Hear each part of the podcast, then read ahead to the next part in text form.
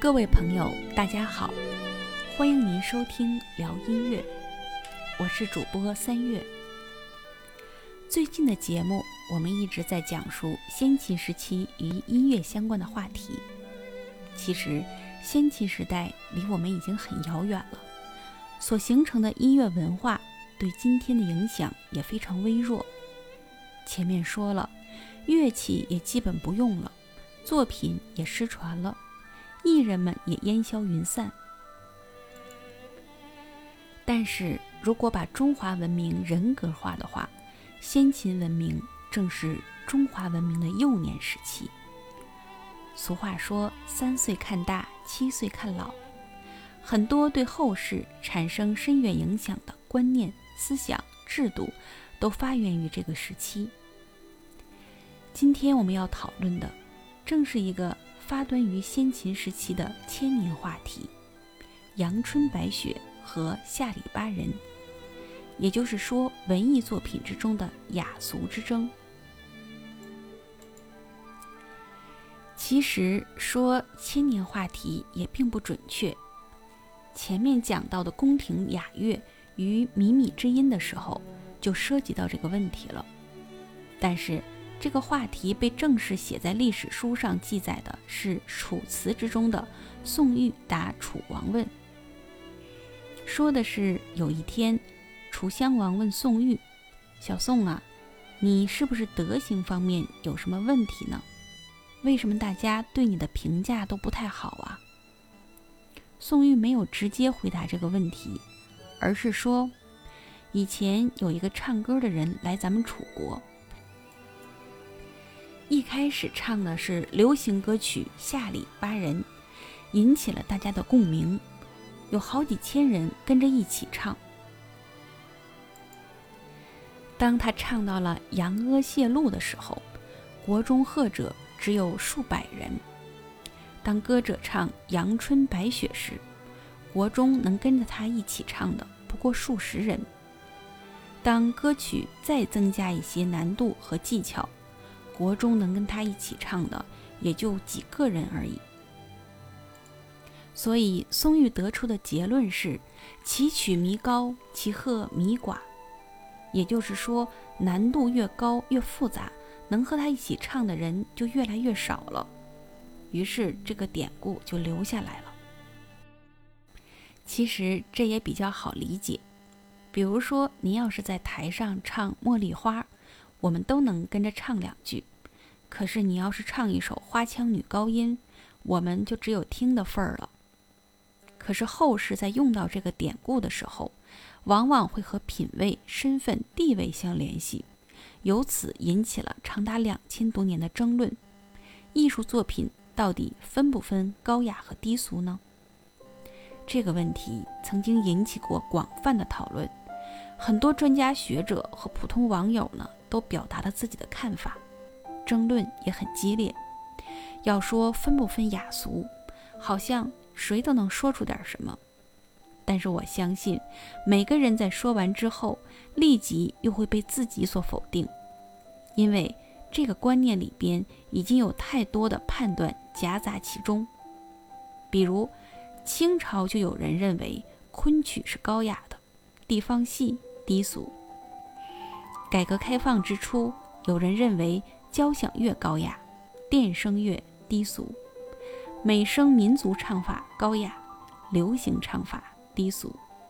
后来呢，相声里也调侃说：“听歌剧高雅，看二人转低俗；喝咖啡高雅，吃大蒜低俗。”怎么样？以上这些，大家是否有中招的呢？我来和大家分享一下我的看法。大家请看，我这期的标题叫做“何谓高雅，何谓俗”。在我看来，雅确实也可以称之为高雅，但俗未必就是低俗。雅和俗或许是存在的吧，但是不应该作为价值判断来捧一个踩一个。什么是俗呢？什么又是雅？别的领域我就不涉猎。就音乐而言，我觉得受众面广的就是俗，而受众面窄的就是雅。具体来说，当一部作品呈现在观众面前的时候，如果大家都能听得懂，就是俗。所谓听得懂，就是他所传达的意思，观众能够明白，能够心领神会，引起共鸣，这就是俗。反之，如果需要一定的门槛才能听明白，那就是雅。为什么听歌的要比听纯音乐的人多呢？因为歌是有歌词的，有歌词，大家就容易理解你所要表达的内容是什么。而乐曲则比较抽象，要完全依赖于观众自己的理解。而歌曲当中最流行的是什么呢？有关爱情的。大家可以看流行歌曲，十有八九。和爱情有关，因为爱情是古今中外的通用语言，理解起来没有什么隔阂。反观那些雅的作品，往往对观众是有一定要求的。比如，我们去看一部歌剧，欣赏一部交响曲，在知识储备上，至少要知道这部作品的作者、创作背景、表现内容、运用手法等等。这些知道的越详细。欣赏的效果也就越好。另外，在技术上，观众也是需要了解的，比如演奏、演唱的技巧、方式、水平，这样才能欣赏到不同的演员对同一作品的处理区别，有哪些令人拍案叫绝的演绎方式。所以，大家会觉得欣赏某些作品有难度，听不懂，而有的作品。比如流行歌曲，几乎是不需要做什么功课的。当然了，要仅仅是知识上的储备还好说，我们看演出之前做做功课不就行了？但实际上也没有那么简单，因为还有更为深层次的一个问题，那就是对某些特定事物的理解和体验，你是否能和作品传达出来的内容保持一致？比如近些年来，网络上盛行一种所谓古风的舞蹈，这类作品有人很喜欢，觉得是找回了中国传统文化的光彩。可是也有人嗤之以鼻，觉得难道披上一件长衫，跟着加了民族乐器伴奏的音乐，摆几个造型，转几个圈儿就是传统吗？双方僵持不下，彼此攻击，言辞激烈。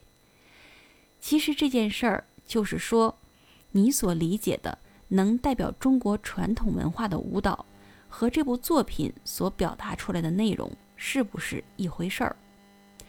如果你觉得穿上长裙、挽上头发、做几个动作就是中国古典舞的精髓，那我表示这是对中国舞蹈的一个误解。下面我们来听两段音乐。第一段是一首大家认为比较俗的歌，说它俗是因为它符合俗的特点，歌词直白，也挖掘不出什么深意来，节奏整齐，传唱度高，传跳度也高。怎么说是传跳呢？因为它是广场舞的金曲，上到九十九，下到刚会走，没有人说听不懂这首歌，请欣赏。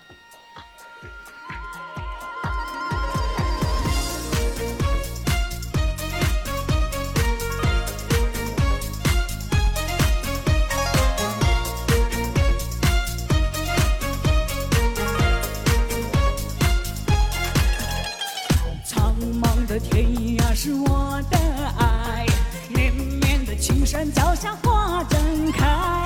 什么样的节奏是最呀最摇摆？什么样的歌声才是最开怀？弯弯的河水从天上来，留下那万紫千红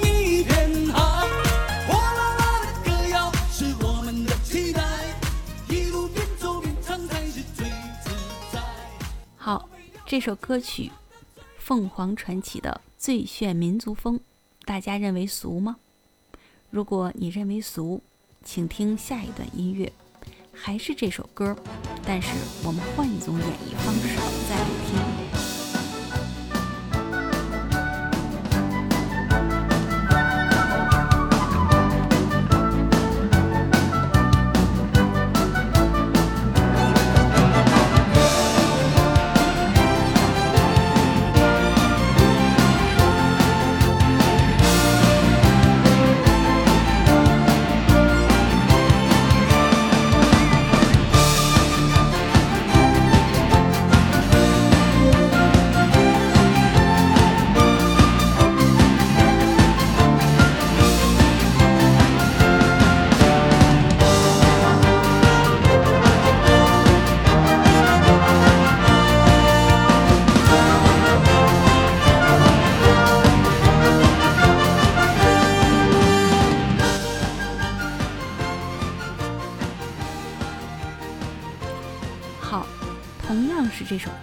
换成了交响曲，运用了交响乐的配器和表现方式。那么大家再来回答，它俗吗？我列举上面这两段音乐是想说明，雅和俗并不是那么泾渭分明、一目了然的事儿。美声唱法、交响乐等表现方式，因为经历了长期的积累和发展，拥有更加细腻和丰富的表现手段，能够表达更深刻的思想和情感。但是，艺术作品的雅和俗，最终要靠的是它传递的内容和人们对它的理解来决定的。那么，雅与俗的标准，除了受众面的多与少之外，难道就真的没有高下之分吗？其实，我认为是有的。因为人的认识水平总是由浅入深，由表及里，这是人的认识水平、思维发展水平的必经之路，所以也是人的鉴赏能力的发展过程。就像一个人刚学数学的时候，都是从一加一等于二，一加二等于三开始，但是一直做这样的题目会很不过瘾。如果你是一个稍微对数学有点追求的人，肯定不会满足于此。学了加减法就想学乘除、开方；学了算术想学代数。但是这世上还是会做一加一等于二的人多，会做微积分的人少。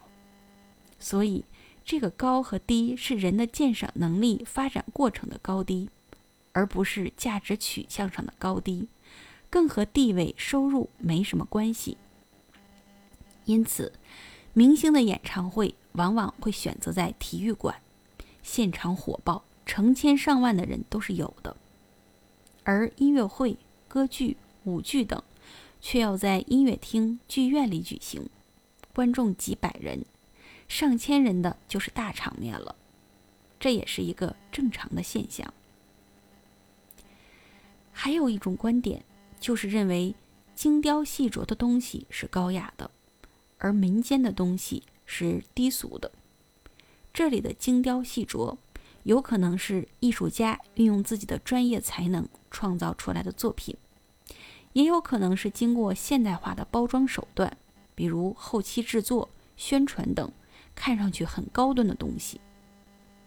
在这种情况下，来自民间的质朴的音乐反倒不受重视。很多人对民间小调、地方戏都不感兴趣。殊不知，很多大作曲家都要去民间采风，以此作为自己创作的素材。在很多地方戏当中，以东北二人转受到的争议最多。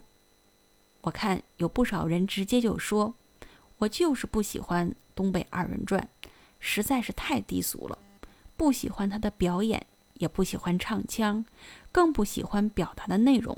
总之就是俗到家了。各位朋友，一把新鲜的庄稼，正是因为太接地气儿了，所以拔出来的时候才难免带着点泥土。很多人不喜欢二人转，但是在作曲家的心中可就另有妙用了。下面请大家欣赏一段家喻户晓的电视剧配乐。我不用过多的介绍，相信每个人都听过。而且早已成为公认的经典了。这段音乐正是以二人转的音乐为素材的。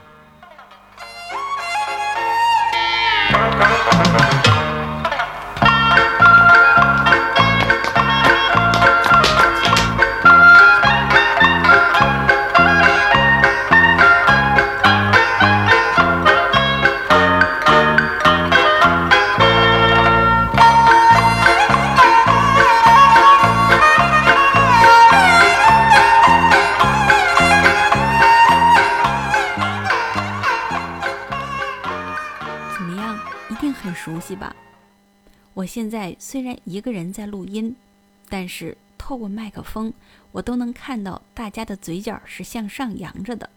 你们一定在笑着听。这就是音乐的魅力。这段音乐的精彩之处在于，选择了二人转中特有的幽默和诙谐的气质，而这份幽默又恰好的能够传递给我们每个人，我们能够理解和接受。我们再来欣赏一段音乐，同样是表达喜悦，同样也是来自地方戏。请欣赏这段由越剧改编的传世经典小提琴协奏曲《梁祝》的片段。这段音乐描写的是梁山伯与女扮男装的祝英台同窗三载最快乐的日子。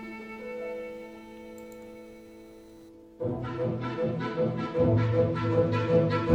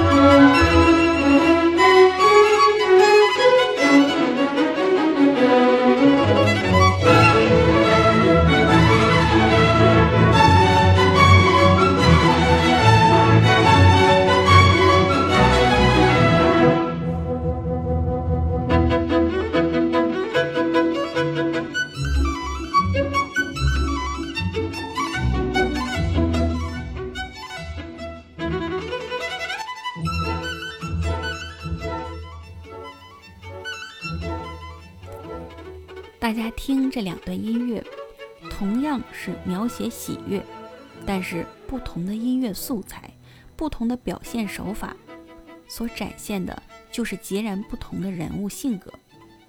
所以，音乐不应该分高雅和低俗，而是要看你怎么运用、怎么表现、表现什么。欣赏音乐恰如登山，好比说。有一座山矗立在那里，山脚下有很多人。您一定要清楚一个事实，那就是，并不是每个人都想要去登山。就像几乎每个听力正常的人都可以接触到音乐，但并不是每个人都喜欢音乐一样。而在那些想登山的人当中，大家也只能依据自身的条件登上不同的高度。但是，请相信，不同的高度就会有不同的风景。杜甫说：“会当凌绝顶，一览众山小。”到达高处，才能看到更美的景色。可能有人听到这儿就会说了：“那可不容易了，我听音乐也就是想放松放松、娱乐一下，这还要让我爬山？”而且有一句话说了：“艺术是无止境的。”这要爬到什么时候算是头呢？胡适先生有一句话和大家共勉，他说：“怕什么真理无穷，进一寸有进一寸的欢喜。”我们来这世上走一回，能够经历的美好并不多，所以我们要放下心中的偏见和局限。去多听、多看、多感受，自然就不会轻易的说高雅和低俗。我们来这世上走一回，美好的事物也有很多。尽管各位心中可能都有百听不厌的经典，但是一定不要忘记，那只是沙滩上的几颗贝壳。我们眼前还有星辰大海，古往今来，总有一部未知的作品在前方等着你去发现。相会的时候，会让你由衷的感叹：有生之年，何其有幸遇见你！其实智慧已经被古人说尽了，只是后人自作聪明的去更改。宋玉当时说的是“曲高和寡”，难度大了，自然参与的、理解的人就少了。曲可以有高低，但不该分雅俗。正如人可能有愚贤，但不该分贵贱。是后来这两千多年的人们，把他偏要和身份、地位、收入、学历等扯上关系，才惹得这些纷纷扰扰。今天的聊音乐就到这里，感谢大家的收听与陪伴。品古今音乐，看时代变迁，我是三月，下期再见。